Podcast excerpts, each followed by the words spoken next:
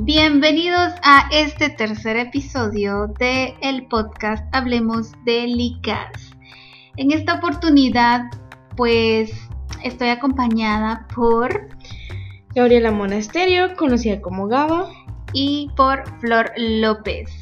En esta oportunidad vamos a tener ahí un, tema en el que pues vamos a no tanto debatir, sino que va, a ser más de opinión y pues obviamente ustedes también están invitados a dar su opinión en lo que también eh, están escuchando este podcast. Vamos a hablar sobre las películas sobrevaloradas. Flor, ¿qué conocimiento tienes sobre el cine sobrevalorado? ¿O qué para ti qué es el cine sobrevalorado?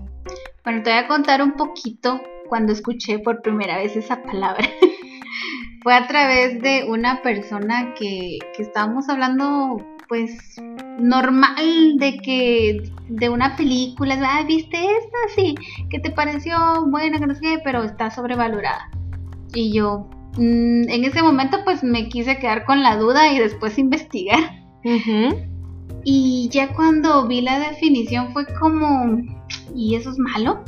¿Es una enfermedad o qué? ¿Qué? ¿Con qué se come eso? ¿Con qué se come eso? O sea, porque ya cuando descubrí el significado que se les voy a, compartir, que es um, otorgar a alguien o algo el valor que realmente tiene. Y en el cine creo que precisamente también es eso, de que a una película se le da tanto auge, se, se habla tanto y al final pues tiene un resultado pues negativo o con el que no sé. Menos que es menos de lo que esperas. Ajá, y pues después dije yo, pero eso es malo, o sea, el hecho que tal vez a ti no te guste, simplemente di no me gusta, porque le vas a poner esa etiqueta. Sí, es que como que al principio desconocemos la palabra y creemos de que eso es malo, o sea, solo por decir está sobrevalorada creemos que la película es mala, pero no en sí no significa que sea mala, sino que tal vez eh, en su momento cuando se, su estreno se da tanta publicidad, se le quiere dar tanto conocimiento para que la gente la vea y cuando en realidad la gente la ve no es lo que esperaban. Y vamos a eso de que la gente piensa que es malo. No significa que sea malo, sino que cada persona le, puede gustar. Por ejemplo, Star Wars puede ser una película sobre, sobrevalorada por tanta publicidad, por tanto conocimiento que se le da por productores, eh, ciencia por todo ficción. El fandom Ajá, por todo el fandom. Pero uno puede decir, ah, está sobrevalorado. Pero en realidad o sea, hay un grupo de personas a que les gusta y no lo piensan así. O sea, yo eh, puedo decir, ah, Crepúsculo, está, me encanta Crepúsculo, está, pero hay gente que está sobrevalorada. Es el mismo eh, tema del chico malo que se enamora de la marginada. Y es la, típica historia de muchas películas. Entonces puede ser, ah, está sobrevalorada. Es mucha ficción la que tiene, mucha mucha fama la que tiene, pero al final no es tan buena. Pero hay un fandom al que sí le gusta y cuidado si se meten con esa película.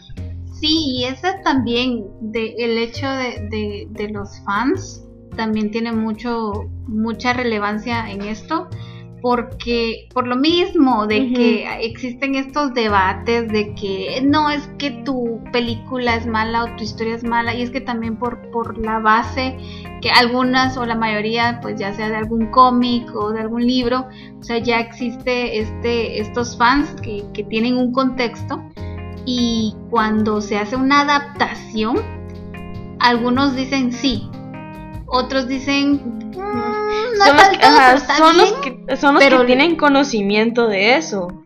Pero eh, tampoco se ponen tan, tan a la defensiva. Pero hay unos que es como de, no, tú estás mal, tú no sabes nada. toma muy en serio lo de el, el defender. Ajá, el defender su el, el fan. Pero en realidad eh, ahí sí que juega mucho pues el gusto y lo que mencionabas, o sea, por el simple hecho de que no te guste, no vas a etiquetarlo de sobrevalorado. Sí, digamos, a mí no me gusta mucho la, las películas de Marvel. porque puedo decir que son sobrevaloradas, pero no significa que sean malas, porque son buenas, pero o como si comparamos eh, Marvel, yo creo que los niños conocen el mundo de Marvel. Sí, porque precisamente trató de llegar al, a la audiencia infantil por el tema de superhéroes, pues era un poco más, bueno, en realidad era más fácil de vender mercadería el, el, hecho de la que vende se al punto a darle publicidad y vender las películas y se, se, se, se que al punto que hay gente con que ay ya no, no me dan ganas de verla porque hay gente que mucha fama tiene no me dan ganas de verla y mejor miro otro tipo de películas. Y a la vez no bueno, como te mencionaba, es como que el criterio de cada una, porque no porque tu amigo que sabe más de películas o tu amigo, porque nosotras podemos venir y decir no me gustó, pero no por eso a al que a la persona que nos está escuchando va a decir, ah, como estas chicas dijeron que, que, no, entonces yo no la voy a ver, pero obviamente, eh, obviamente esto así. Sí, a cada quien va, le va a gustar diferente tipo O como puede venir alguien con que ellas no saben nada, entonces que no sabemos nada, se hablar. pero es esto, o sea, estamos conociendo, estamos viendo y como nos, la verdad es que nos ponemos a investigar, no crean que solo es como de, ah, este, hoy vamos a ver eh, de lo que conocemos o de... Solo venimos a hablar porque no tenemos nada que hacer, pero en realidad no es así. tenemos mucho que hacer y pues como esto es parte de un proyecto.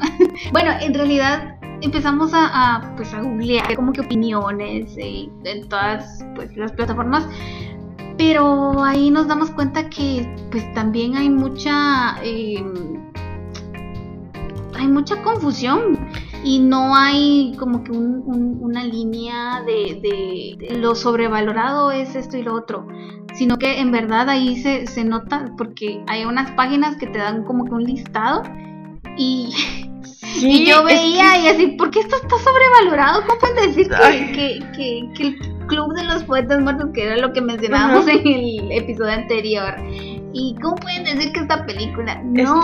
sí, por eso te digo, es que hay gente que dice que, ah, esa película, o sea, al final no es lo que uno espera, que esto está sobrevalorada, pero hay un grupo de personas que les gusta.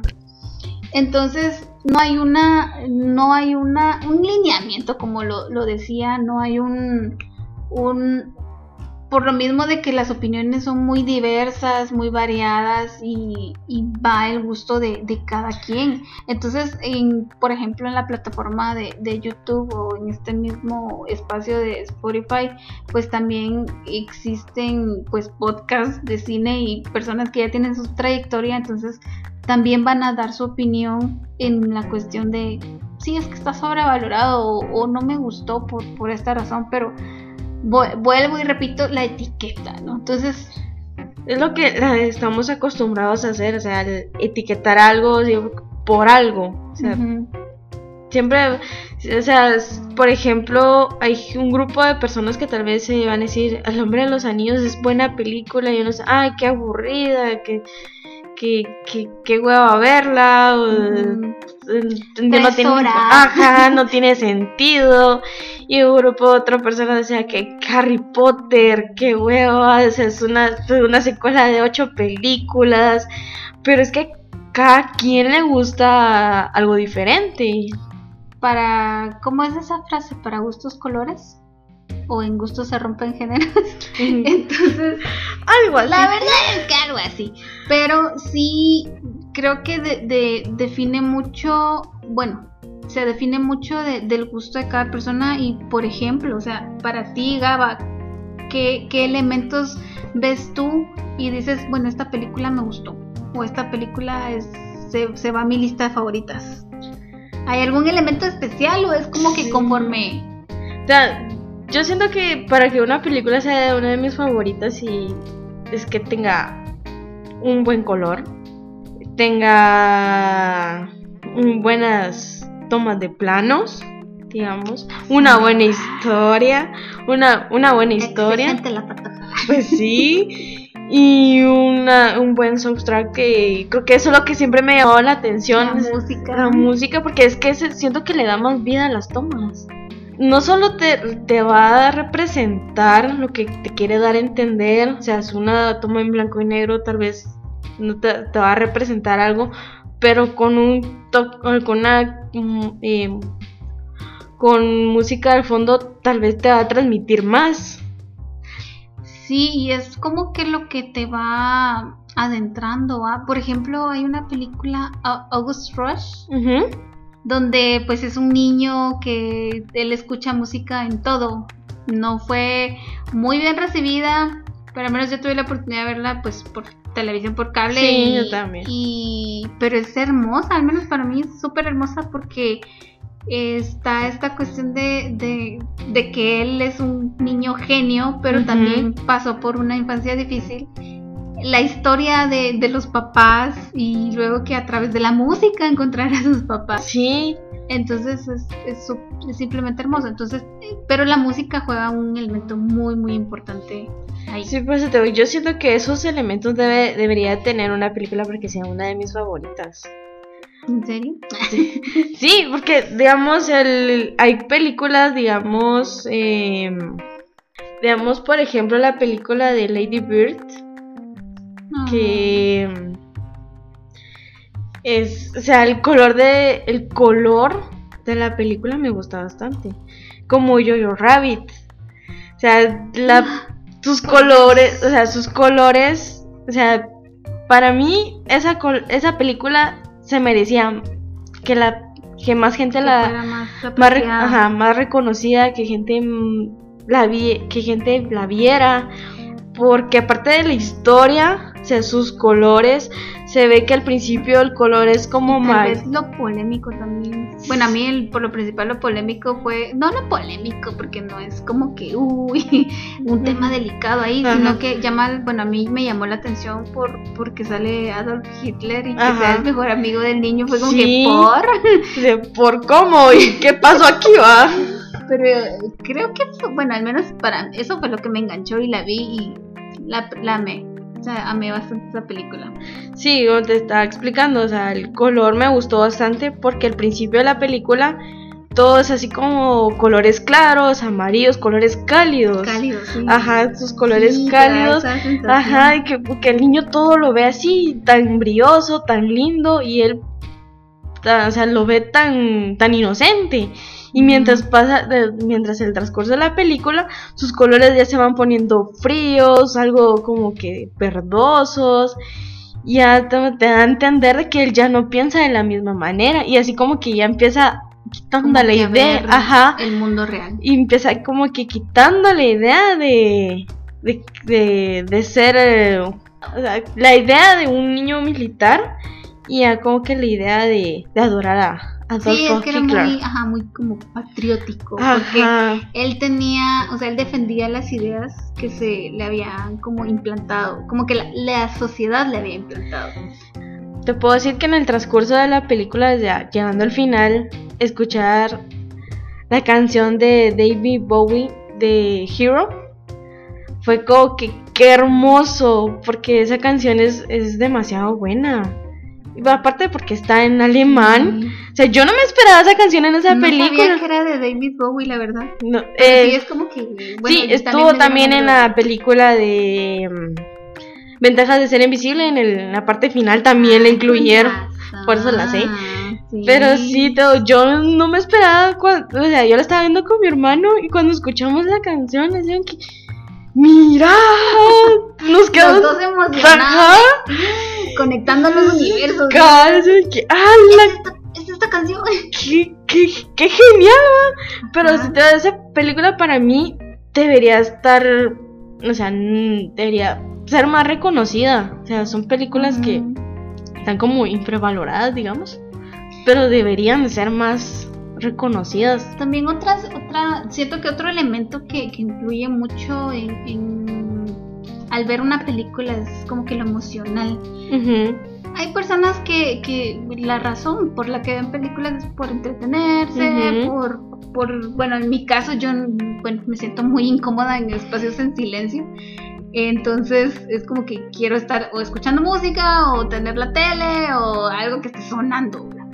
Entonces, Que te haga compañía. Sí, que me haga compañía. Entonces, eh, pues la mayoría de veces es la tele. Entonces, solo es como que, bueno, canal X o busco y pues sale alguna escena que conozco o hay una película que está pasando y es como sale algún actor y ah, voy a ver qué, de qué trata. Y aunque esté a la mitad o está casi que terminando, entonces te quedas viendo. viendo. Pero el elemento que quería mencionar era como que la, la emoción, el, el sentimiento, la sensibilidad también en la que estés. Sí, que hay escenas donde uno, o sea, no sé si te, te ha pasado, pero hay escenas donde los protagonistas han pasado por mucho y el momento cuando se besan, te diga, ¡ay, la besó! Está el grito clásico de adolescente. Cabal, yo sé, no, yo todavía me emociono. O hay cosas como que eh, escenas donde en verdad son como que relevantes y que, ¡ay! no sé, yo me emociono bastante. En mi caso han sido pocas las películas en las que cuando la veo una segunda vez como que la entiendo. Todo suele pasar. Sí, y o tal vez como que también según el, el, ánimo en que esté, porque me pasó con la de Bajo la misma estrella. Ajá. La primera vez la vi con, con mi novio y mis sobrinas. Ajá y por lo mismo que estaba él, él trataba de hacer sus chistes, entonces no pude llorar. Pero ya cuando la vi ya solita, ya, y también por lo mismo que estaba muy sensible, fue, una, fue, una Magdalena, ¿no? Llorando a mares y por, por la escena donde están haciéndole, le están leyendo de qué, qué sería lo que dirían en su funeral, ¿no?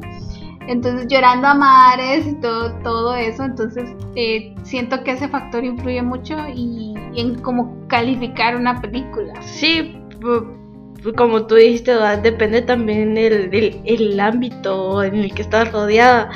Porque a veces yo, digamos, me gusta tipo 3, 4 de la mañana viendo una película. Eh, la vez pasada estaba viendo Diario de una Pasión. Y ya te imaginas yo a tres y media llorando. Y digo que, ay, ¿por qué soy tan pinche sensible con las películas? Me odio. y es chistoso porque con esa película después ya fue como que la, la, la desentrañaron y pues que es un amor tóxico, pero ese es otro tema, la verdad. Entonces, Esto no va aquí. Esto no va aquí. Pero el, es, siento que está ese elemento. En lo personal, para mí, yo decir, esa es una, buena película. Eh, tanto lo que mencionabas de, del hecho de, de lo visual, para mí el final. Sí, para mí el final. El final es bastante importante en una película. Y otro elemento que no me había dado cuenta, pero es eh, esta cuestión de los personajes, o sea, el, el destino final de los personajes. Normalmente y mis películas favoritas y se va a escuchar muy em, raro, por no decir creepy. Pero los personajes donde algún uno de los dos, si son tus protagonistas, eh, uno de los dos muere. ¿Por qué?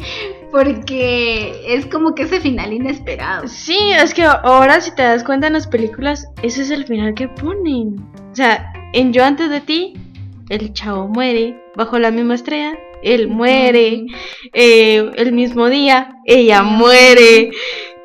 Siempre tienen, o sea, no sé, esas películas son las que uno le llama más la atención. También, a menos en la mayoría de películas de Martin Scorsese, yo estoy tratando de, de hacer como que la, pues ahí sí que coleccionando las películas de él, porque desde que vi la película Infiltrados, y supe que, bueno, que empecé allá a interesarme por los directores.